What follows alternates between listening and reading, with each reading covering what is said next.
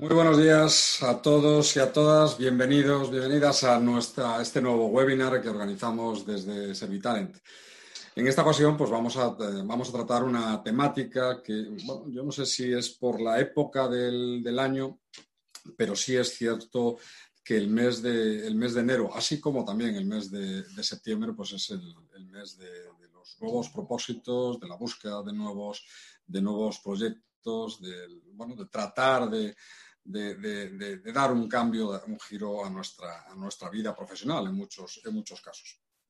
Para ello, este webinar hemos, querido titularlo eh, 10 consejos para la búsqueda de empleo por parte de un, de un directivo, de una, de una, directiva. Estos 10 consejos no vienen más que a, responder a las 10 preguntas más clásicas o más habituales que nos suelen hacer eh, los profesionales de dirección con los que nosotros trabajamos en los programas, en nuestros programas de mentoring, en nuestros programas de, asesoramiento para la búsqueda de empleo.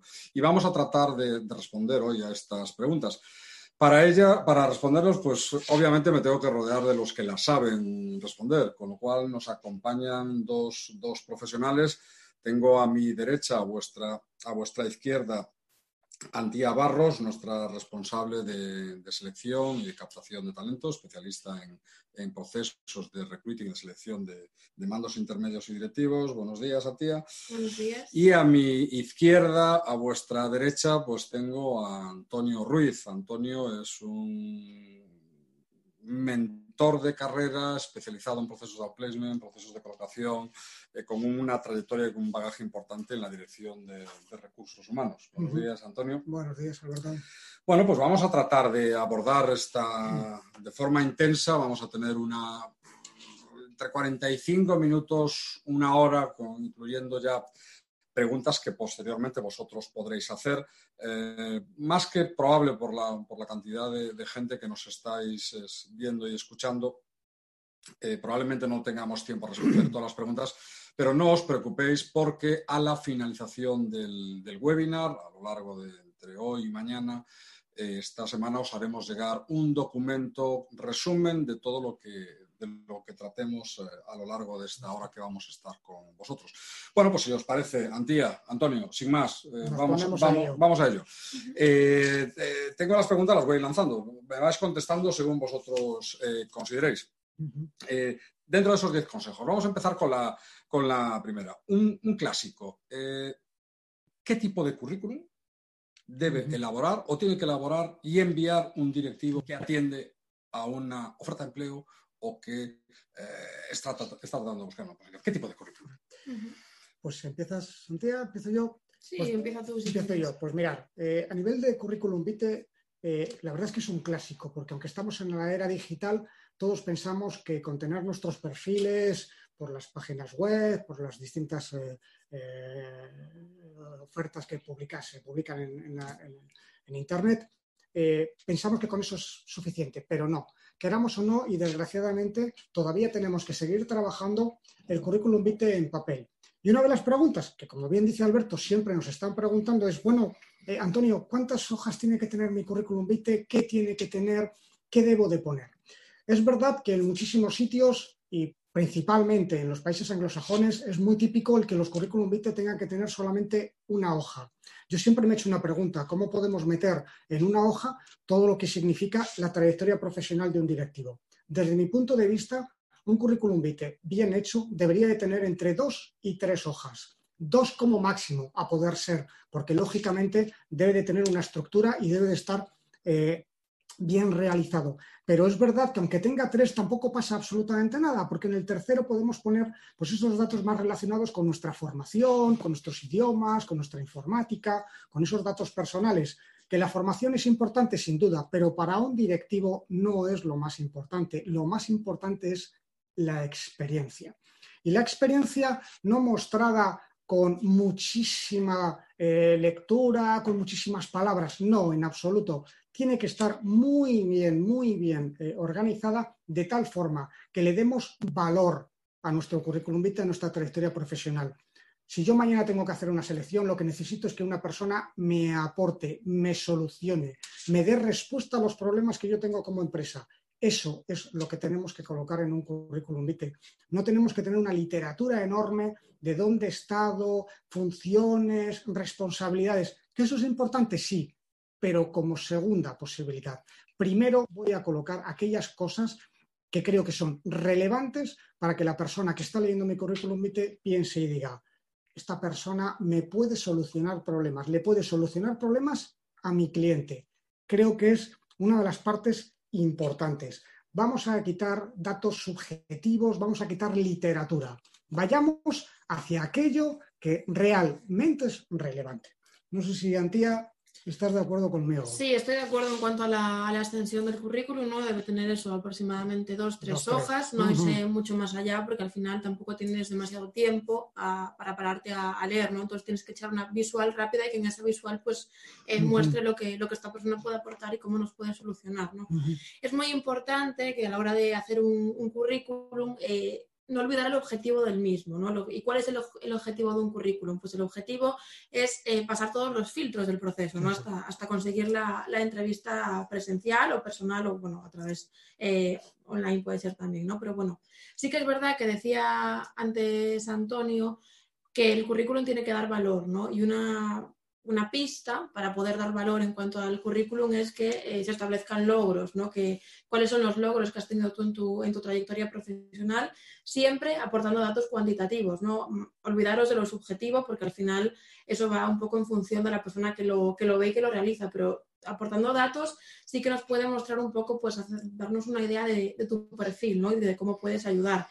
Y bueno, es importante también evitar eh, a la hora de hacer un currículum, pues los espacios de tiempo en los que no has estado ocupado eh, y que no puedas dar luego en una entrevista una, explicación lógica o, real de, por qué esos, esos huecos. ¿no?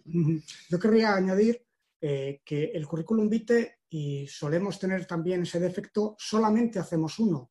Eh, no, por favor, hagamos un currículum vitae en relación a la oferta de trabajo a la cual vamos a postularnos. Es decir, si yo soy una persona que trabaja en marketing o en ventas pero veo que en la oferta piden ciertas cosas, voy a ponerlas en primer lugar en la oferta, eh, perdón, en el currículum vitae, no las voy a poner al final, voy a ponerlas al principio. Es decir, que debemos de tener un currículum vitae muy eh, adecuado a la oferta de trabajo. ¿Que tengo que tener 15? Tengo 15, me da exactamente igual.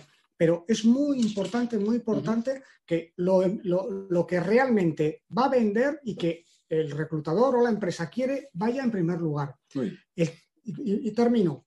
Importante lo que comentaba Antía con respecto a los logros, pero para hacer unos buenos logros se necesita una fórmula y eso hay que pensárselo. ¿eh? Es decir, que los logros no es pongo cualquier cosa, sino que eso hay que saber redactarlo de tal forma que sea atractivo, que no sea ahí un rollo en el que cuento una situación, un problema que tuve, eso no sirve absolutamente para nada. Es decir, que un logro necesita una fórmula para poder ser bien redactado.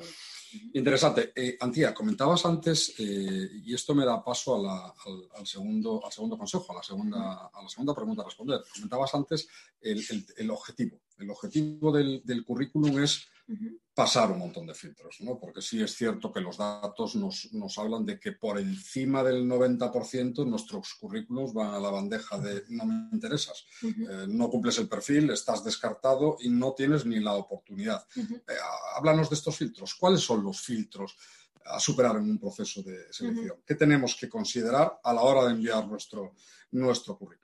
Bueno, a ver, eh, vamos a partir de la base de que no hay dos procesos de selección iguales, ¿no? Pero bueno, sí que es cierto que eh, hay unas fases comunes ¿no? a todos los procesos. Eh, la primera, como bien decías tú, es la criba curricular, ¿no? La temida criba curricular en la que, como bien apuntabas, pues por encima de, del 90% de los currículos que llegan a una oferta se, caen, efectivamente. Pero bueno, en esa criba intervienen pues varias variables, ¿no? Entre ellas, pues el famoso algoritmo, ¿no? Cuando cuando el proceso es muy numeroso, ha, habido una gran cantidad de, candidaturas para el proceso, que pues ahí está un poco más la, parte máquina, ¿no? Que, bueno, ya el, famoso LinkedIn Recruiter y demás, ¿no? Que es un poco como, como posicionarse y demás para poder eh, pasar esa, esa criba, ¿no? esa, esa primera fase. Mm. Pero bueno, también en, esta primera fase interviene pues un poco la emoción, ¿no? Eh, en función de la persona que, que está viendo el, el currículum, eh, para la empresa a la, que, a la que se va a postular, las necesidades que tienen y demás, ¿no? Y esa variable, tanto la emoción no la puedes controlar, pero el algoritmo sí que es verdad que puedes tener, os podemos dar una cierta una serie de trucos ¿no? que, que puedan ayudaros a, a, pasar esa fase. Y luego ya las fases posteriores, ya en las que un, el candidato ya tiene más, más conocimiento, puede manipular, ¿no? entre comillas, un poco más la, el avance en el proceso, pues que serían pues las pruebas de evaluación, las entrevistas personales o incluso pues las, las referencias profesionales. Por lo cual entiendo, eh, si, siguiendo el argumento de, de, de, de Antía, Antonio, eh, entiendo que quizás la mejor formación, considerando estos filtros, la mejor formación que pueda tener un candidato, una candidata que está buscando oportunidades en el uh -huh. mercado, es precisamente conocer cómo funciona un departamento de recursos humanos o una empresa de selección. Sin duda, sin duda. Y ahí, lógicamente, os podemos echar una mano porque tenemos experiencia en eso. He estado cantidad de años como director de recursos humanos. He recibido miles de currícula y lógicamente cada uno es absolutamente diferente, cada uno de los, de, de los puestos que, que, que, en un momento determinado tenemos que buscar es totalmente diferente y tenemos que intentar, por lo que comentaba Antía, esa parte eh, tanto de algoritmo como de emoción, tenemos que saber trabajarlo. Algoritmo en cuanto a tener la mejor información dentro del currículum vitae. O sea, tenemos que intentar poner las mayores palabras clave, poner todo lo que hemos conseguido y ponerlo bien, de la forma para poder trabajar bien la emoción del reclutador, hacerlo de la forma más neutra posible. Hay personas como puedo ser yo, como cualquiera de mis compañeros con los que yo he podido trabajar, que les gusta más un tipo de currículum vitae, que si con foto, que si con foto, también muy típico, señores directivos, por favor, no es necesario poner foto, ya lo tenemos en LinkedIn, con lo cual ese pequeño recuadro que pones para poner una foto, pues utilízalo para poner otro tipo de información. Pero intentamos hacer currícula, eh, currícula lo más neutros posible, de tal forma que la emoción que tiene el reclutador sea lo más neutra posible y no diga, pues es que no me gusta, y es que ni lo lee y automáticamente lo descarta. ¿Por qué? Porque tiene una letra pequeña, porque tiene una letra no adecuada, porque tiene todos los párrafos muy pegados, porque el currículum no tiene aire, que es lo que muchas veces decimos en selección, Joder, es que no tiene aire, es que está todo pegado. Pues eso hay que trabajarlo, porque es absolutamente fundamental cuando estamos a lo mejor pensando en perfiles y luego lo hablaremos con cierta edad, con mucha experiencia y que dices que siempre me descartan.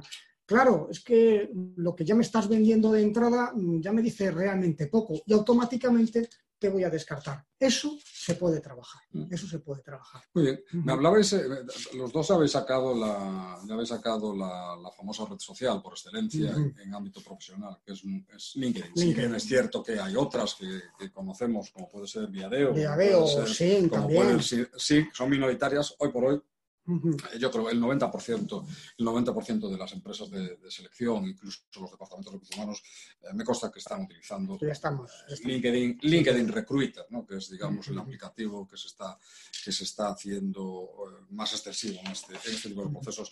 Eh, sabemos que hay que estar, ¿no? parece que, que, todo el mundo dice hay que estar, hay que estar en, en redes sociales, eh, las empresas buscan por redes sociales, eh, pero ¿cómo hay que estar?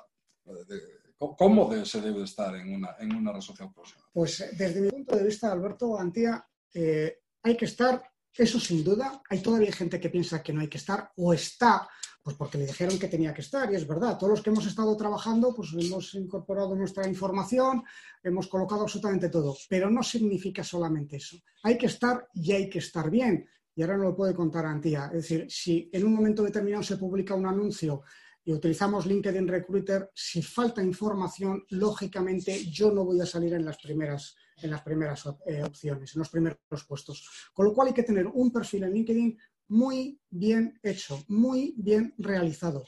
Por eso es muy importante partir de un buen trabajo en el currículum vitae para luego es un copia-pega, trasladarlo a LinkedIn con palabras clave, bien hecho, con todas tus responsabilidades, con todos tus logros, con un acerca de adecuado en el que ya le das pistas a la persona que va a ver tu perfil qué es lo que puedes hacer.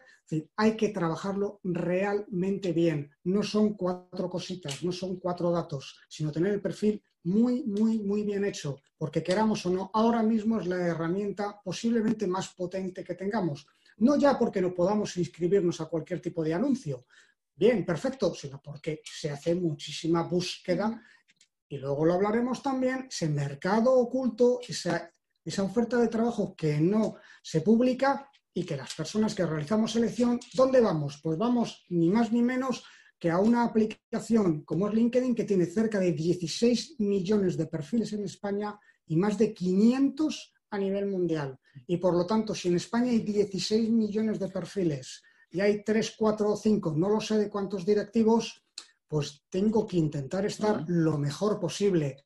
Y eso significa desde una foto profesional, no la típica en la que estamos con un vaso de tubo en el pub que me hicieron el otro día, poner un título profesional adecuado, realizar una cerca de condiciones en que yo explique cuál es mi objetivo profesional, etcétera, etcétera.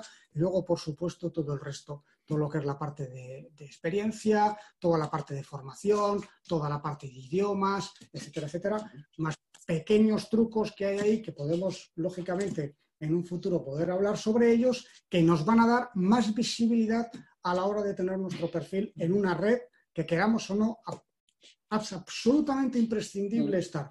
Como muy bien decía Alberto, hay más, existen más como Silicon Viadeo. Aquellas personas que tienen a lo mejor un francés o han trabajado en multinacionales, pues Viadeo. Aquellas personas que trabajan en alemán o en, empresas alemanas, está SIN. Pero queramos o no, tenemos que estar sí o sí. No nos queda más remedio que, realizar un buen, un buen, un buen trabajo en cuanto a, en cuanto a tener el perfil. Y en cuanto a, hablabais de, de LinkedIn más específicamente, me, me consta que, que, tú eres especialista en este tema, LinkedIn Recruiter, ¿no? que es la, la, herramienta que se, está, que se está trabajando y donde ahí el algoritmo trabaja y además trabajáis vosotros dentro de LinkedIn Recruiter.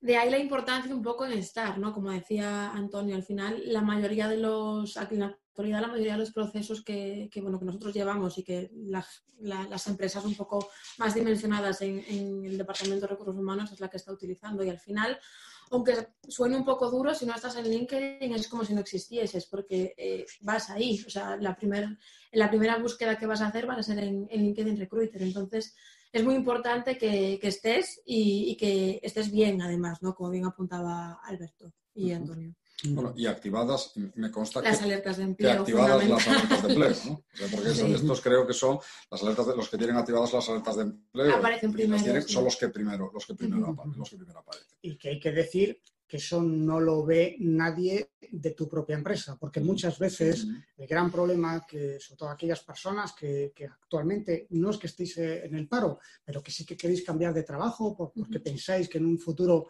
eh, podáis tener pues, una baja en la empresa, pues por cualquier tema, es decir, que se puede poner perfectamente y señalar eso en LinkedIn, que nadie de recursos humanos lo va a ver.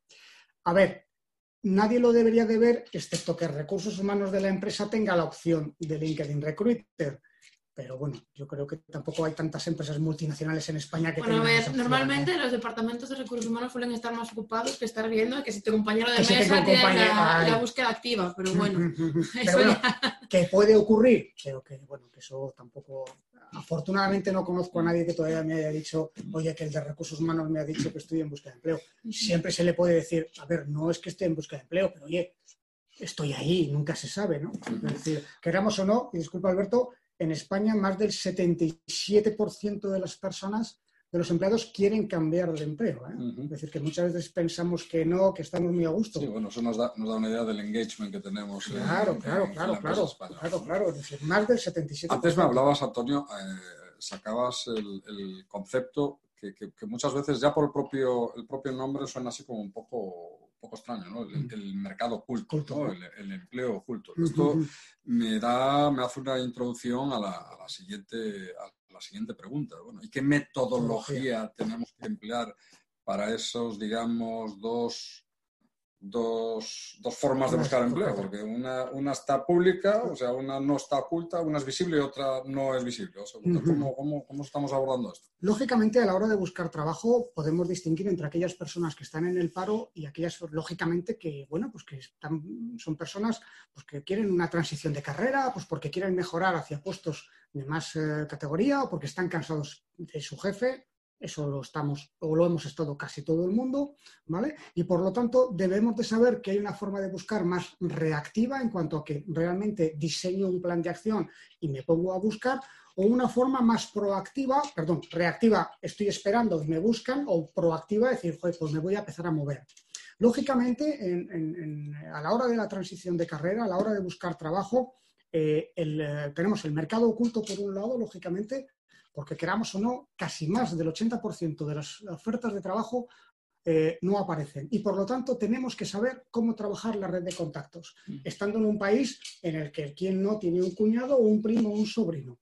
Pero eso no es pedir trabajo, eso implica realizar otro tipo de acciones. No nos equivoquemos y por lo tanto ahí hay que hacer muy buen trabajo en cuanto a, vale, tengo una red de contactos pequeña o grande, y ahora mismo con las redes profesionales la podemos hacer muchísimo más grande. Antiguamente eran nuestros familiares y nuestros amigos. Mm. Ahora tenemos la oportunidad de poder tener una red profesional que nos da la oportunidad de poder invitar a gente. Que por supuesto, y esto está relacionado con LinkedIn, hay que saber cómo invitar y hay que saber qué hacer luego esto mucha gente no mm. lo sabe y por mm. lo tanto ahí mm. podemos hacer un importante trabajo. Pero en el tema del mercado de, de, búsqueda, en lo que es la metodología de búsqueda, hay que saber cómo trabajar la red de contactos. No es llamo a mi cuñado y le digo, oye, necesito un puesto de trabajo, me he quedado en el paro. No, implica muchísimo más.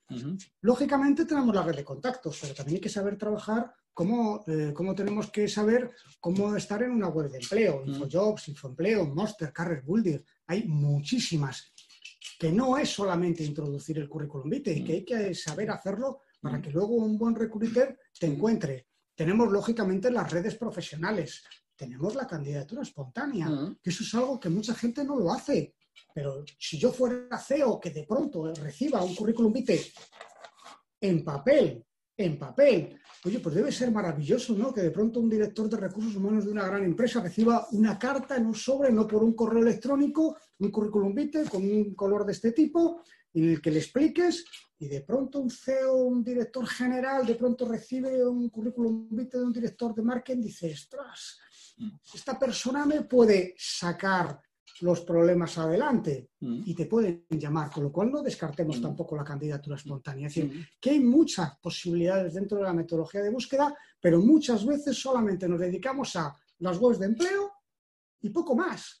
Es que hay muchísimas más formas, muchas más. ¿Se publica todo, Antía?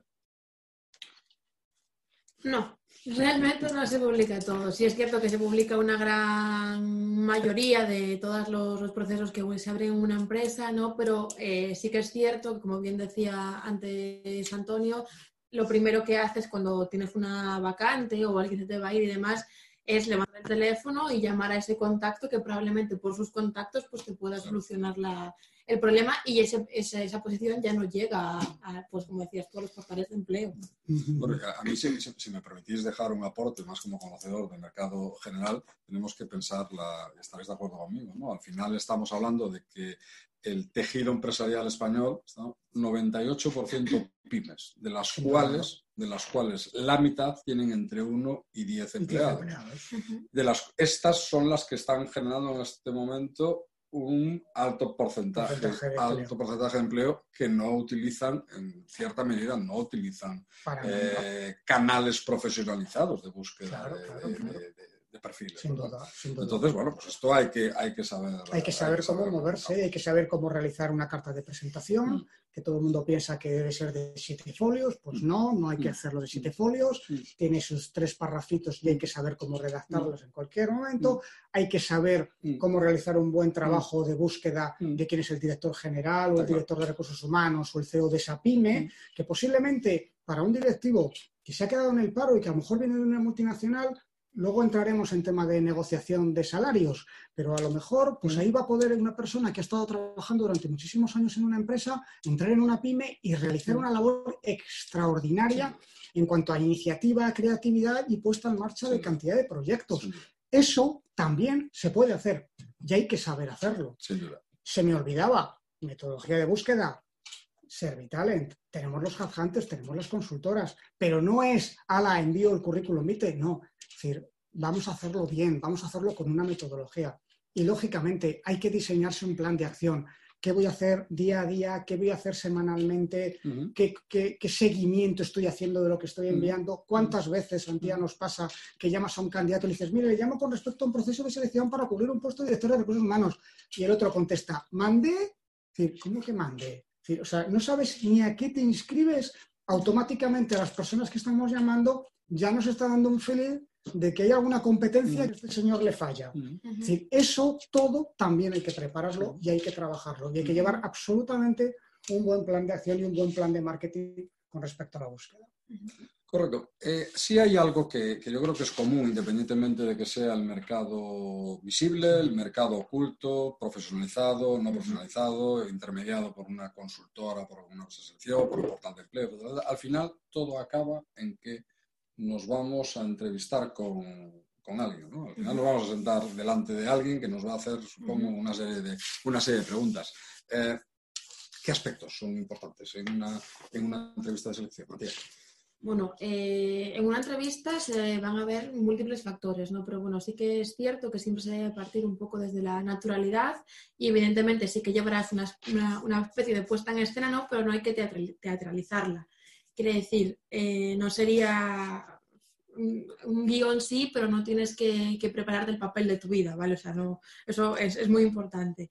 Eh, sí que es cierto que, bueno, eh, se debe hacer una buena presentación personal, ¿no? Teniendo en cuenta, pues, temas de formación, temas sobre todo de objetivos profesionales, ¿no? que esto va un poco relacionado con lo que decía antes Antonio de eh, en LinkedIn de acerca de, ¿no? pues ahí eh, en una primera presentación, en, la entrevista, sí que debes mostrar un poco hacia dónde te quieres enfocar, ¿no? hacia dónde quieres ir desarrollándote. Siempre, evidentemente, de una manera muy breve y sencilla, ¿vale? No, no hace falta que aquí pues ya me cuentes eh, toda tu vida, no, esto, pinceladas básicas. Eh, por otra parte, también entra, entra en juego la parte de la comunicación no verbal. No, no solo hay que expresarse bien con, con las palabras en temas de trayectoria y demás, sino que eh, los movimientos de tu cuerpo deben ir en línea con lo que estás expresando tú al, entrevistador. ¿no? Eh, no debes tener una posición nunca de buena agresividad ni de estar un poco a la defensiva, sino que debes tener una postura amigable y, cómoda, ¿no? evidentemente siempre desde la, profesionalidad, ¿no? porque al final es un, es un diálogo entre, entre dos personas. Eh, como decía antes, la comunicación verbal pues debe ser eh, clara, eh, sencilla, concisa, ¿vale? No hace falta tampoco irse, irse por las ramas, sino que cuando más ejecutivo, mucho mejor. Eh, y se debe hacer una propuesta de valor, ¿no? ¿Qué es lo que aportarías tú a esa empresa o cómo un perfil como el tuyo podría ayudar a, a, solucionar los problemas a los que se están enfrentando ahora mismo o bien a conseguir los, los retos que tienen, que tienen marcados, ¿no? Y evidentemente eh, se debe mostrar que, has hecho una labor previa de investigación y que conoces la empresa a la que, a la que te postulas, ¿no? que sabes un poco pues o bien la historia o bien un poco la misión o la visión de, esa empresa, ¿no? porque esto al final pues la persona que, te está entrevistando pues va a aportarle eh, y va a demostrar que tú eh, estás interesado realmente en esa, en esa posición. Estamos, estamos recibiendo, mientras estáis hablando, evidentemente pues hay ciertas inquietudes, están, estamos recibiendo preguntas e incluso eh, reflexiones. ¿eh? Eh, yo, si os parece, os, voy dejando alguna porque, porque para no ir arrastrándolas todas, ¿no? van relacionadas con... Nos, nos, está preguntando una persona, en este caso José Manuel, nos pregunta, nos hace una reflexión sobre las candidaturas espontáneas y nos dice, oye, ¿esto cómo se hace? ¿A dónde hay que ir? Entonces nos, nos apunta bueno, que ha trabajado en una, trabajado en una empresa donde cuando alguien entraba por la puerta eh, a dejar un, currículum, eh, le decían, oiga, nosotros trabajamos con esta compañía, vayan ustedes a dejar ahí. Entiendo que estamos hablando de perfiles directivos y cuando hablamos de candidaturas espontáneas tiene una, un, camino diferente, ¿verdad? Claro, a ver, hay que distinguir aquella pyme que está en un polígono industrial en el que va un operario, va, llega y deja el currículum vitae encima de una recepción no, vamos a ver, un directivo puede hacer una candidatura espontánea, sin duda. Lo que pasa es que eso implica una labor de investigación. ¿A quién se lo tengo que enviar? ¿Se lo envío al director de recursos humanos? ¿Se lo envío, a, se lo envío al CEO, al presidente? Hay que hacer una carta de presentación. Es decir, vamos a ver, se necesita, lógicamente, una investigación para ver si realmente es factible o no es factible.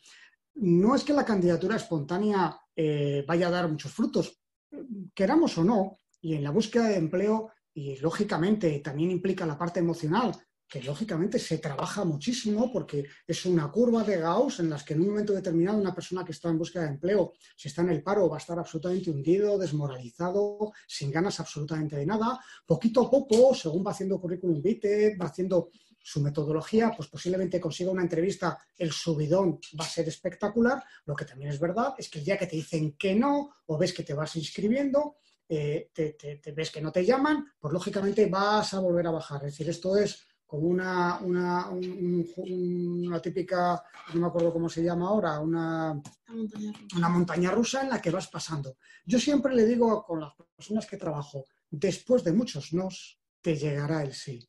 Con lo cual lo que tienes que seguir es trabajándolo. Y por lo tanto, decir, a ver, candidatura espontánea, pues sí, a lo mejor haces un envío de 300 candidaturas y no te sale ninguna. Pero lo mismo exactamente igual con una página web, lo mismo que con LinkedIn. Es decir, no hay, no hay una forma clara de saber cuál va a ser la mejor forma.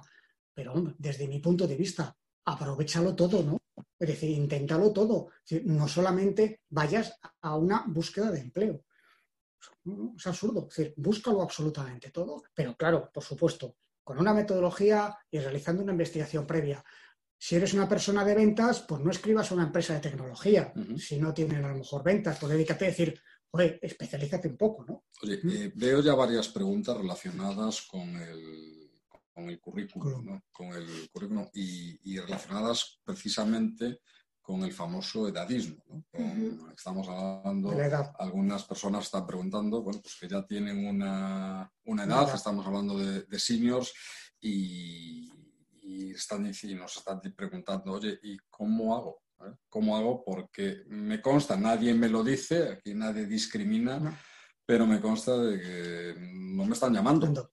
¿Cómo, ¿Cómo lo veis y qué podéis contarnos? A ver, la edad es un problema que hemos tenido siempre. Yo llevo 30 años trabajando en el ámbito de recursos humanos y ya en los años 80 ya me decían, Antonio, que no tenga más de 25, más de 29, más de 31.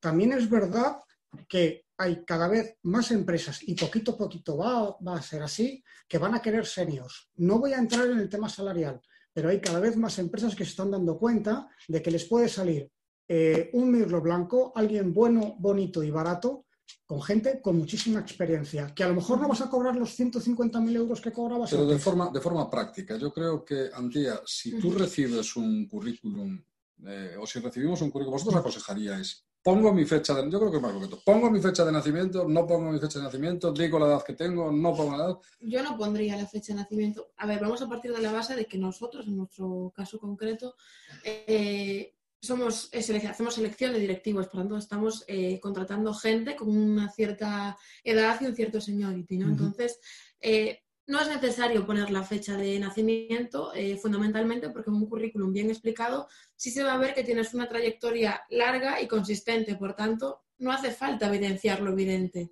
¿Y si el campo es obligatorio? Pues se pone. A ver, yo ahí, es verdad, estoy de acuerdo con Antía, pero en ocasiones discrepo.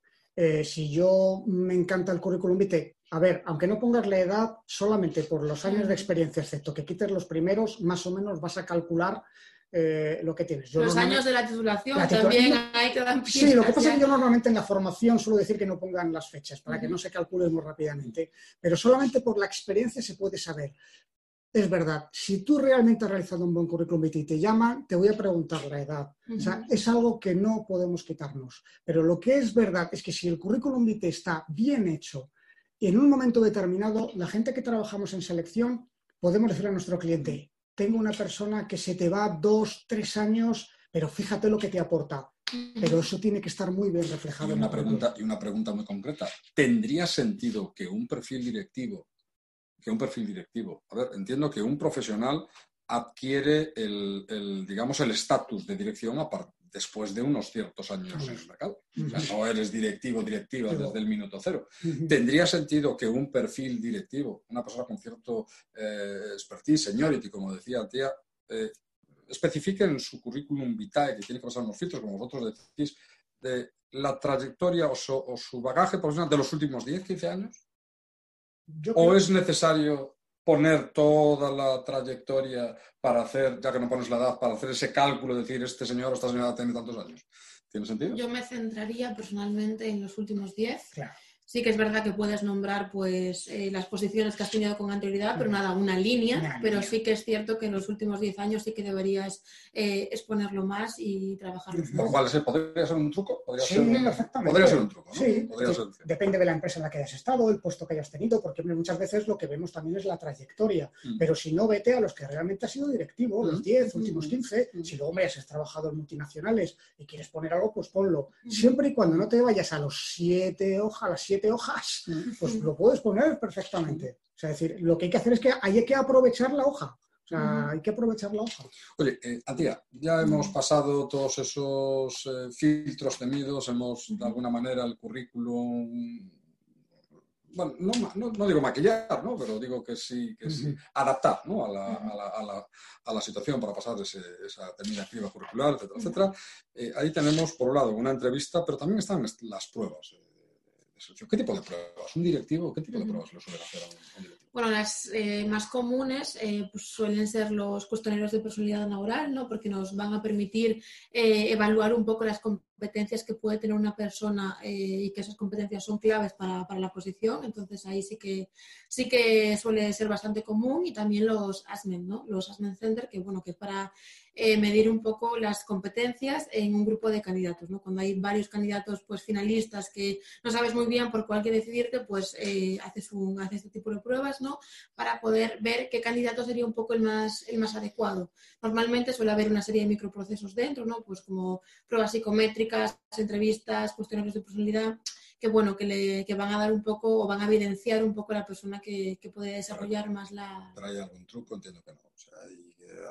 Hay que prepararse algo o simplemente... Bueno, hay que, hay que ser siempre natural y, no, y procurar no engañar a la máquina, ¿no? Porque al final eh, estás delante de, una máquina y detecta cualquier tipo de cambio, cualquier tipo de, de queda bien, ¿no? Quiero decir, eh, yo al final te sirvo para todo. No, evidentemente nadie sirve para todo, entonces no intentes engañar, es fundamental. Sí, yo ahí estoy de acuerdo con Antía, creo que lo que hay que hacer es ser sincero, no adaptar nuestro perfil al que pensamos que nos están pidiendo, pero lo que sí es verdad es que debemos de conocer cómo funcionan y cómo son. Hay que tener en cuenta que muchas de las empresas nos pueden pasar uno, dos o incluso tres cuestionarios y por lo tanto sí que deberíamos de saber cómo funcionan, qué son y qué, qué parámetros tienen detrás, qué miden. Eso es importante. Pero para mí lo que dice Antía es fundamental. Sinceridad. Ser como soy. No intente ser más actor no, y que al final eh, evitar un poco, o sea, al final camuflar un poco tu perfil va a ser contraproducente, porque si, como tú bien decías, hay veces que te pasan tres, cuatro pruebas diferentes, si en una dice A, en otra dice B, en otra dice C, dices, a ver, ¿en qué quedamos? ¿Qué eres, A, B o C? Entonces, eso al final eh, te va a descartar. Oye, ¿y tendría sentido, yo como candidato tendría sentido en un proceso de, selección donde me hacen una de estas pruebas psicométricas, en las cuales me descartan o no, pero que, me digan, oye, pues no, te adaptas al puesto, tendría sentido que yo pidiese, oye, ¿me podéis facilitar, ¿me podéis facilitar el resultado de las, de las pruebas? ¿Tendría sentido? Hombre, te puede ayudar de cara a futuros procesos, pero sí que es cierto que lo que en una empresa funciona y un cuestionario que ellos consideran fiable y útil, en otra pues no les gusta y no te lo van a pasar. Entonces va a variar un poco, pero bueno, sí que te puede dar una pista porque al final puedes traer un poco eh, competencias comunes y demás que luego pues eso los, puedes reflejar en el currículum y te ayudará. Hombre, una de las cosas, si nos ocurre a es que cuando le preguntas a alguien qué puntos fuertes tienes, profesionales o personales, nadie pasa de dos. Con lo cual, el tener un conocimiento con respecto a un cuestionario eh, de personalidad laboral, pues hombre, te puede dar pistas y decir, anda, pues mira, yo no sabía que tenía la competencia de iniciativa. Luego otra cosa es que me puedas contar alguna situación en base a incidentes críticos en la que hayas aplicado la iniciativa. Pero sí nos puede dar una pista en un momento determinado el tener una, una realizado una prueba de evaluación de personalidad laboral, nos puede dar sin duda nos puede dar pistas de cómo somos. Pero como bien dice Santía, es decir, para un puesto, una empresa puede necesitar unas competencias, para otro puesto son otras competencias. No te descartan a ti con respecto a tu personalidad, sino porque no encajas en lo que la, lo que la empresa está pidiendo. Es así, es como si necesito un economista o necesito un ingeniero. Es que siempre me descartan, pues soy economista. Claro, es que acabas de aplicar para un puesto de ingeniero de caminos. entiendo entonces que el, análisis de la oferta, el análisis de la empresa, el, tener muy claro cuáles son las competencias que vienen reflejadas. Ese análisis previo pues, es, clave. ¿no? Es clave, sin duda. Sin duda, sin duda. Y eso además nos va a evitar problemas a la hora de aplicar a cualquier oferta. Es decir, pones una oferta o estás buscando un director de recursos humanos y se te pone un camarero y dices, no, tienes que ver nada. Es decir, aplica a aquellos puestos a los que aproximadamente encajas entre un 80 y un 85%, pero no apliques absolutamente a todo. Es decir, no es que me dicen siempre que no a todo, claro, es que aplicas a cosas que no... Y, Antía, ¿y cómo, cómo actuar en, el, en la temida también entrevista de trabajo? ¿Se preparan o no se preparan? ¿Cómo, ¿Cómo, debemos de actuar? ¿Nos sentamos delante de un entrevistador? Bueno, ante, ante todo con mucha calma, ¿no? Eh, sí que es cierto que aunque podemos tener, eh, bueno, la gente de recursos humanos puede tener la fama de que son un poco killers, ¿no? Al final eh, no hay preguntas difíciles, sino que a lo mejor hay respuestas un poco más complicadas, pero siempre se debe hacerlo desde, desde la calma. Eh, decías tú, se debe improvisar, evidentemente no, o sea, sí que es cierto que no vas a tener, la entrevista se va a desarrollar un poco en función de lo que vaya haciendo el, entrevistador, ¿no? Pero sí que es cierto que debes ir preparado, ¿no? ¿Cómo, ¿Y cómo prepararte? Pues debes buscar información previa, ¿no? Tanto de la persona que te entrevista como de la organización, las posibilidades que puedas tener de desarrollo en la empresa. Eh, debes tener en cuenta, como, como, bien decíamos antes, la parte de la comunicación no verbal, no mirar siempre a la persona que te entrevista y en una actitud pues amable, eh, no, no desafiante, nada, nada, por el estilo, y debes conocer muy bien tu currículum, ¿no? porque al final eh, para posiciones directivas sí que nos vamos a centrar mucho en, en la parte de, de, la cronología para que nos ayude un poco a centrarnos, ¿no? Y, debes conocer bien pues, las, las, fechas en las que has estado desarrollando determinadas posiciones, qué posiciones has desarrollado, las funciones principales, evidentemente.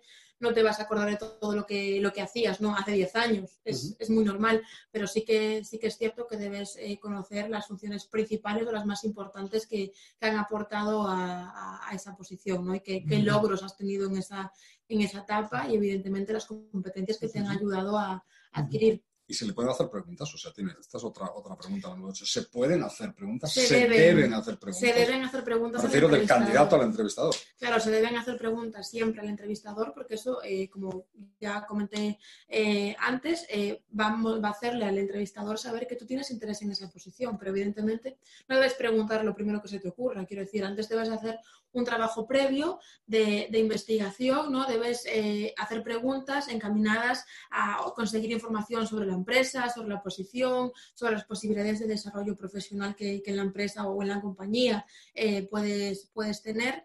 Y es muy importante también hacer preguntas que vayan orientadas un poco a cuestiones que tú todavía no has tenido en tu, en tu carrera profesional, pero que las deseas y que consideras que debías haber tenido en etapas anteriores y han supuesto un impedimento ¿no? un poco para que tu trayectoria profesional se, se haya desarrollado como, como, tú tenías pensado en, en su momento. ¿no? yo, quisiera, Perdón, yo quisiera comentar con respecto al tema de la entrevista. Mis estadísticas dicen que de cuatro de cada cinco personas fallan en la entrevista. Eh, muchísimas de las personas que estáis ahí eh, sois mayores posiblemente de 50 años, de 50 años, que me preocupa muchísimo cómo tengo que hacer el currículum vitae, etcétera, etcétera. Perfecto. Pero el gran problema viene es cuando a lo mejor solamente tienes una o dos entrevistas. Con lo cual, fundamental, una muy buena preparación de la entrevista. Teniendo en cuenta, como muy bien decía Antía, conocerse muy bien el currículum vitae. No hay nada peor que tú tengas las fechas y no te sepas las fechas, no te sepas nada, absolutamente nada, porque piensas que te vas a acordar, no te vas a acordar porque estás en un momento de tensión, siempre vas a estar en un momento de tensión, por algo tan importante porque cada entrevistador es diferente. Es decir, Antía puede ser una persona simpaticísima haciendo una entrevista y yo reconozco que soy muy duro haciendo las entrevistas, con lo cual eso es fundamental. Por eso creo que es imprescindible prepararse muy bien la entrevista, porque puedes tener una oportunidad nada más. Y luego, para aquellas personas que muchas veces nos dicen, oye, Antonio, es que hice una entrevista, pero a los cinco minutos ya no me interesaba y me he dejado llevar. Mal hecho, hazla bien, te sirve de práctica. Mejoras tus competencias a nivel de entrevista. ¿Que luego no te interesa? Pues nada, pero por lo menos lo has intentado hacer bien, más que nada porque ese entrevistador a lo mejor en un futuro te podría volver a llamar si ya le has dado una mala imagen. Tenlo por seguro que en la lista te va a poner una... Una, cruz. Antonio, antes comentaba, eh, y esto me da, me da entrada a la, a la pregunta bueno consejo. Eh, comentaba, eh, hoy hay una realidad, es que hay una migración, o está, está tratando de existir una migración desde las grandes corporaciones, las multinacionales, que en cierta medida están descapitalizando, eh, derivadas de la digitalización, etcétera, etcétera, etcétera, fusiones de empresas y demás, y están migrando hacia la, hacia la pyme. Hablemos de salarios, hablemos de ese directivo, de esa directiva que sale de una gran corporación, de una gran multinacional y, llega al mercado pyme, eso no tiene nada que, nada que ver, no, tiene absolutamente nada que ver. ¿Cómo se negocian unas condiciones, eh, unas condiciones salariales? ¿Cómo, ¿Cómo, llegamos a, ¿Cómo llegamos a ese punto? Vale, para mí hay dos aspectos importantes. En primer lugar, hacer una investigación de mercado en lo posible, sabiendo que es muchas veces complicado porque las propias empresas no dan eh, información y cada vez se hacen menos estudios salariales, pero intentar de alguna forma saber hasta qué punto un puesto de trabajo tiene un valor en una empresa. Lo puedo saber o buscando estudios salariales, por internet, eh, buscando amistades, o a lo mejor haciendo algún contacto en LinkedIn que me pudiera dar esa información. Es decir, por un lado, realizar un pequeño estudio de mercado. Segundo lugar, conocer muy bien ¿Cuáles son mis necesidades a nivel salariales? Es decir, a ver, si yo tengo tantos gastos en casa, ¿cuántos ingresos necesito? Y en un momento determinado hacer un estudio financiero de lo que realmente puedo en un momento determinado pedir a la empresa. Fundamental, fundamental. Eh, cuando vayamos a negociar un salario, no al principio, dejar que el proceso de selección continúe. Las empresas en un momento determinado pueden pensar, le voy a pagar 70, pero luego al final ves ven que realmente tienes un valor, y dices, pues le puede dar 75 o se puede negociar unos beneficios o se puede negociar un salario eh, con años. Es decir, hay muchísimas formas, pero de verdad, consejo, siempre cuando ya te han dicho eres la persona seleccionada. Ahí en ese momento es cuando el mango del sartén da la vuelta, ahí es cuando tú tienes pillada a la empresa, es decir, ya me has seleccionado, vale, pues venga, vamos a negociar. A ver, en casi siempre, en casi todos los procesos de selección, sabemos más o menos en qué condiciones económicas se nos van a mover. ¿Que no me interesa? Pues lógicamente, descártate al principio. Pero yo siempre, de verdad, recomiendo, aunque no te guste mucho la empresa, aunque realmente el salario no vaya a ser el adecuado, continúa el proceso de selección, te sirve de práctica y que lo mismo al final del proceso te seleccionan y tienes la posibilidad de poder negociar. Eso, lógicamente, también se trabaja, porque dentro de la negociación salarial no solamente es el salario bruto anual, que hay beneficios, que hay incentivos, que hay coches, que hay cantidad de cosas que se pueden negociar a lo largo del tiempo. No hay ningún tipo de problema. Fantástico, Antonio. Oye, estoy viendo preguntas, estoy hay numerosísimas preguntas. Eh, insisto, no nos va a dar tiempo. Vamos a contestar, vamos a ver alguna más, que además que, veo que se, que se repiten enviaremos respuesta a todas en el, documento. Eh, antes hablabas del, hablabais de la edad sí, edad no, eh, de si poner los últimos eh, años de experiencia profesional, pero aquí hay una pregunta muy concreta que sí me gustaría que, que respondieses. Es, ¿Las consultoras de selección discriminan por edad? Bueno, nosotros particularmente no, porque tenemos una, una ISO que así lo, lo avala, pero sí que es cierto que determinadas empresas sí que le dan bastante importancia a la parte de la edad, ¿no? Siempre piden eh, pues gente con 30 años de experiencia y menos de 30 años de, edad, cosa que evidentemente no va a ser posible, pero sí que es cierto que aunque desde las consultoras o los headhunters eh, ese, ese, ese, edadismo se intente diluir, sí que es cierto que aunque nosotros los presentemos, si la empresa tiene una idea eh, y la edad sobrepasa lo que ellos eh, piensan que al final no se va a llegar, por mucho que nosotros estemos por detrás vendiendo la candidatura y demás, pero bueno, cuando tienes una idea, la tienes y es así. Yo, disculpa Alberto, lanzaría una pregunta. Aquellas personas que erais directivos, ¿discriminabais por edad cuando seleccionabais a vuestros colaboradores? No responder. Pero yo he tenido directores de muy altas empresas que no les llamaban por la edad. Mi pregunta era, ¿tú discriminabas por la edad cuando seleccionabas a tu gente? Por supuesto. Digo, pues ala, ya sabes lo que te va. Yo si me, vais, si me vais a permitir, aunque supuestamente yo debo moderar, debo moderar la mesa y no verter demasiada opinión, pero pensemos, y esto os lo lanzo, os lo lanzo a vosotros. A ver, tenemos que pensar, tenemos que pensar que una consultora eh, obviamente detrás eh, hay una persona que va a tomar una serie de decisiones. Probablemente haya una serie de prejuicios y en muchos casos hay una presión o unas indicaciones por parte, del, por parte de una empresa cliente. Pero también debéis de pensar que el primer interesado en que un candidato, independientemente o candidata, independientemente de su edad, se incorpore a la empresa, el primer interesado es la consultora, porque gana dinero con esa, con esa operación. Con lo cual, si el candidato es bueno, aunque sea por encima de una determinada edad, estaréis de acuerdo conmigo, el primer interesado es es la consultora, con lo cual tenemos que jugar con ellos como, como, como aliados. ¿Estaréis de acuerdo con, sin duda, Sin duda. Es que muchas veces dos, tres años más no, no, no pasa absolutamente nada. Lo que es nuestro objetivo es buscar el mejor candidato e intentar decirle al cliente, oye, mira, lo que te va a aportar es esto, esto y esto. José, pasa por tres años, pero es que tres, cinco años en un profesional tampoco pasa absolutamente nada. y, supongo que además hoy por hoy el ciclo, el ciclo la, vida media de un profesional en la empresa está en torno a los cinco años en este momento, no se va a jubilar, no se va a jubilar en muchos casos, un señor o una señora por encima de los 50, 55, pues no sé, probablemente aún le quedan un par de, un par de, experiencias profesionales. Eh, me preguntan, veo varias preguntas relacionadas con, ¿es necesario poner referencias profesionales eh, en un, en un currículum? No, porque eso ya forma parte del proceso de selección, evidentemente, pero esa, esa parte se, se hará eh, porque es evidente que, se hace cada vez más, además, pero se hará ya en posteriores fases del proceso de selección. No tiene sentido que ocupes un cuarto de folio, del, currículum poniéndome contactos de, empresas y mucho menos si todavía me los pones y no están actualizados, que al final contactas con ellos y resulta que ese señor se fue hace 20 años de la empresa. Cuando estamos hablando de red de contactos, también veo varias preguntas. Eh, además, hay una concretamente que, he visto. Eh, ¿De qué estamos hablando? ¿De llamar al cuñado, al, primo? Al, ¿De qué? es una, ¿cómo, se crea esa red de contactos? No, la red de contactos no, tenemos dos partes. Que también puede ser, ¿no? Porque no, no, no, no, no. A ver, por un lado tenemos la red de contactos personales, que lógicamente es válido. El padre, la madre, la abuela, la tía y el cuñado. Pero es que eh, en España y no sé si estaréis de acuerdo conmigo, a nivel 1 de red profesional o de red personal no se recoloca casi nadie. Normalmente la recolocación suele ir por nivel 2, nivel 3. Con lo cual, no vayas al cuñado a pedirle trabajo, pero le puedes pedir al cuñado información de otras personas que él conozca. Esto hay que trabajarlo y hay que saber cómo se hace, ¿de acuerdo? Pero no es el cuñado el que te va a dar el trabajo, sino a lo mejor la red de contactos de tu cuñado, como el de la portera de casa, como el de la persona que te vende el pan. Por lo tanto, dentro de lo que es la red de contactos personales es muy amplia. Por ejemplo, muchas veces tenemos marido o esposa y no sabemos los, amistades que tienen ellos. ¿Por qué? Porque no nos interesa. O, por ejemplo, las asociaciones de padres de alumnos.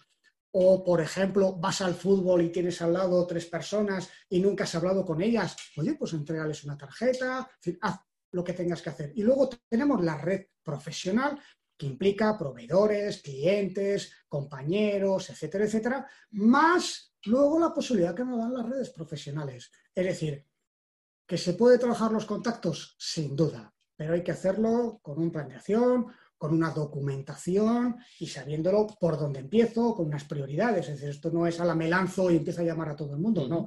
Lanza primero a aquellas personas prioridad da y que realmente sepas que tienen más posibilidades que cualquier otra que no, aunque nunca sabes por dónde vas a tener la oportunidad. Y ahí tengo mil anécdotas que, contar. ¿eh? Oye, hay un, hay, un tema, hay un tema del que no hemos hablado. Hablábamos del, hemos hablado del edadismo, la discriminación por, por, edad, pero ¿qué ocurre con la discriminación por género? Eh, en perfiles directivos. ¿Existe? ¿No existe? Depende de la posición. Quiero decir, lo mismo que te piden una persona pues menor de 40 años, te piden pues que sea hombre o mujer por una determinada, puede ser idiosincrasia de la empresa, idiosincrasia de la, de la posición. Por ejemplo, eh, hay muchas, en muchas ocasiones eh, determinados eh, directivos pues te piden que una persona sea de un sexo concreto pues porque tiene que la posición requiere viajes constantes y que además se van a alargar mucho. Mm. Normalmente suelen decir, no, es que quiero que sea, en este caso quiero que sea hombre, porque claro, así no, no tiene cargas familiares, los va a tener igual. Entonces, eso es una cuestión que no puedes discriminarla en, en la primera fase del proceso, porque a lo mejor tú no sabes si la persona con la que te vas a entrevistar, la persona que ha decidido quedarse en su casa, es el marido y es ella la que se va a ir y va a viajar. Entonces, existe tanto como en la edad, pero evidentemente ahí también está nuestro, nuestro papel, ¿no? De eh, abrirle los ojos a, nuestro cliente en este caso, ¿no?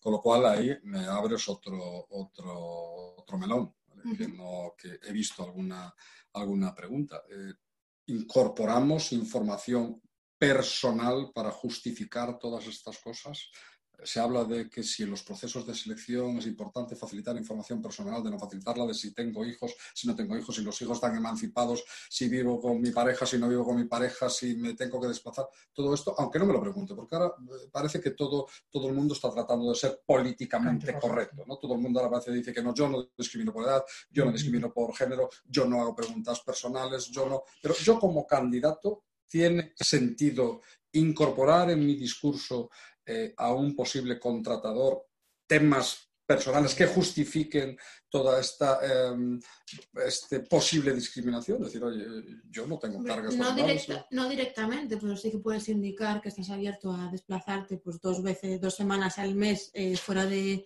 de, España, porque la situación que tienes personal pues te lo permite. No tienes por qué entrar en detalles de no, es que tengo tres hijos que tienen más de 18 años, que además los tengo viviendo en Salamanca cuando yo estoy en Madrid y que me puedo ir porque no tengo ningún tipo de carga. No, no, no, no me hace falta tanto detalle, a mí con que me indiques que tiene disponibilidad para, para viajar sería suficiente. Mi opinión, eh, con la gente que trabajo en los programas de mentoring, es todo lo que puedas aportar que te dé más valor, dilo. Si no te lo preguntan, siempre al final tienes esa parte de ¿quieres preguntarte algo? O en un momento determinado dices, disculpe, mira, quisiera comentarte que no tengo problemas para viajar, que mis hijos ya están criados, que tengo siete coches. Da igual, cualquier cosa que puedas aportar, que te pueda dar valor a ti, porque pienses que a lo mejor podría ser un... Dilo. Y, y eh, si no lo has dicho en la entrevista, aprovecha la post-entrevista en esos correos de agradecimiento que en un momento determinado se pueden decir, se pueden hacer en el que cualquier cosa que te se te hayas olvidado, pues lo aportas. Dejadme, dejadme una, última pregunta. He visto, he visto varias, hay numerosísimas preguntas, no, no, vamos a ser capaces de responder a todas, pero sí he visto una que podríamos meter en un bloque y además que, nos, que, cita precisamente a los, a los, a los headhunters. y, y, leo uno textualmente que, pregunta Pregunta Fernando y dice, oye, ¿por qué los headhunters tienen tan mala fama? ¿Por qué, no tratan a los, a los candidatos como clientes? ¿Por qué? ¿Por qué, ¿Por qué pasa esto? Sí que es cierto que es una posición que está bastante deshumanizada, ¿no? Porque al final eh, los ven como meros intermediarios, ¿no? O sea, para conseguir un objetivo, ellos ven un poco la facturación cuando se cierra el proceso, pero se olvidan de que están tratando con, personas y que las personas tienen emociones, ¿no? Al final, y que pueden ser posibles clientes. Por, ejemplo, hemos seleccionado muchísimas veces eh, personas de recursos humanos que al final después te van a comprar. Entonces, sí que, sí que es cierto que tenemos mala fama, pero porque igual el ritmo del negocio pues nos impide estar un poco, eh, mostrar un poco la atención que, deberíamos mostrar a las, a las, demás personas. Pero bueno, yo creo que eh, en el mercado actual es una tendencia que, se está aislando. Yo, entiendo, Antonio, y vamos finalizando, que tú como, como especialista en procesos de, recolocación de directivos, en procesos de, outplacement, que es el concepto que se utiliza de las empresas cuando, cuando incorporan un paquete de un paquete de, dentro de lo que es el paquete de salida, un programa de estas, de estas características, yo supongo que todos estos trucos, todos estos pequeños eh, triquiñuelas del sector, de cómo tratar a un headhunter, de cómo negociar, etcétera, etcétera. Esto es lo que, lo, que realmente abordamos, ¿no? Abordáis en, un proceso de estas características. Y supongo que esto es lo que marcará de alguna manera. la sin duda, esa es la diferencia. Es yo creo que no es lo mismo salir al mercado después de haber estado 20, 24 años o haber estado 5 o 7, que lo que estamos es eh, totalmente eh, eh, metidos en nuestro trabajo diario, que de pronto sin saberlo sabiéndolo, da exactamente igual, pero de pronto te encuentras en, el paro o, porque piensas que debes de mejorar en tu, en tu, carrera profesional y no sabes cómo empezar. Lógicamente, este tipo de programas lo que hacen es eh, no solamente porque son procesos muy sistematizados y muy personalizados, es decir, trabajamos con las personas eh, en cuanto a lo que son sus necesidades. A mí me da exactamente igual empezar a lo mejor con alguien que me dice, oye Antonio, mañana tengo una entrevista y preparamos la entrevista, que dice, oye Antonio, necesito pues, preparar el currículum vitae, pues preparamos el currículum vitae. Con lo cual, un programa de este tipo, ante todo lo que es, es muy personalizado, muy individualizado, muy dirigido a las necesidades de la persona. Un programa de este tipo además está muy sistematizado. Sabemos perfectamente que primero hay que comenzar realizando un estudio previo de todo lo que ha sido tu historial profesional, realizar una evaluación, prepararte o, entregarte pruebas de personalidad laboral que puedas conocer. primero, porque te, vas a conocer a ti mismo y segundo, porque vas a saber lo que otras empresas te pueden, te pueden pasar. Por lo tanto, una evaluación previa, luego diseño de un currículum vitae adecuado, un currículum vitae para directivos, no el currículum vitae que hemos visto y que nos ha dicho, con perdón, otra vez el cuñado, que hazlo así, que si pon la foto, que si sea de una hoja, no. Un, un currículum vitae que venta. Luego vamos a ver las redes profesionales. Es decir, fundamental, existen, no nos queda más remedio, no nos gustan ya, pero es que el que no está en LinkedIn no existe. Luego que hay que trabajar, metodología de búsqueda. Oye, Antonio, joder, pero vamos a ver, si es que yo sí que tengo a las familias, pero ¿cómo tengo que trabajar con ellas? Pues venga, vamos a diseñar todo lo que sería, todo lo que es la metodología de búsqueda. Vale, llega la entrevista. No, Antonio, si yo tengo experiencia de sobra, venga, va, te voy a hacer una entrevista. Madre de Dios, comunicación verbal, comunicación no verbal, todo lo que he comentado antes, todo eso hay que prepararlo. ¿Por qué? Porque cada entrevista es diferente. Antonio, tengo una entrevista, vamos a prepararla. Tengo, Antonio, tengo otra entrevista, vamos a prepararla. siempre, siempre hay que estar en ese sentido muy, muy, muy mentalizado. Lógicamente, ¿qué implica un programa de este tipo? Es que muchísima de la documentación pues ya se la vamos a dar preparada. Te voy a dar lo que es un currículum vitae para que más o menos tú lo trabajes.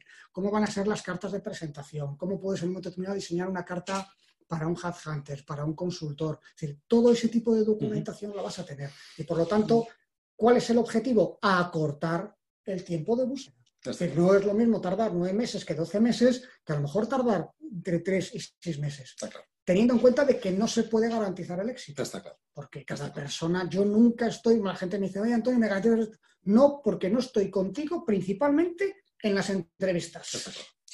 Pues oye, muchísimas, eh, muchísimas gracias por vuestras, por vuestras aportaciones, muchísimas gracias a vosotros por vuestra, vuestra atención. Eh, sí es cierto, me consta, las tengo aquí delante, son numerosísimas las preguntas que han quedado sin responder. Las vamos a responder todas.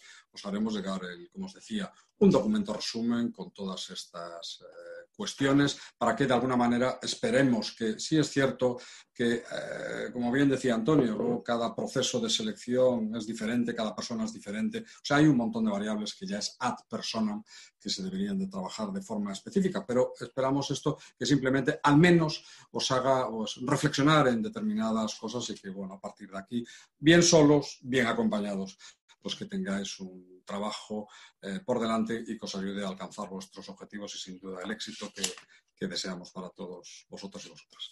Muchísimas gracias por vuestra atención y esperamos veros en, otra ocasión. Un saludo. Gracias. Adiós.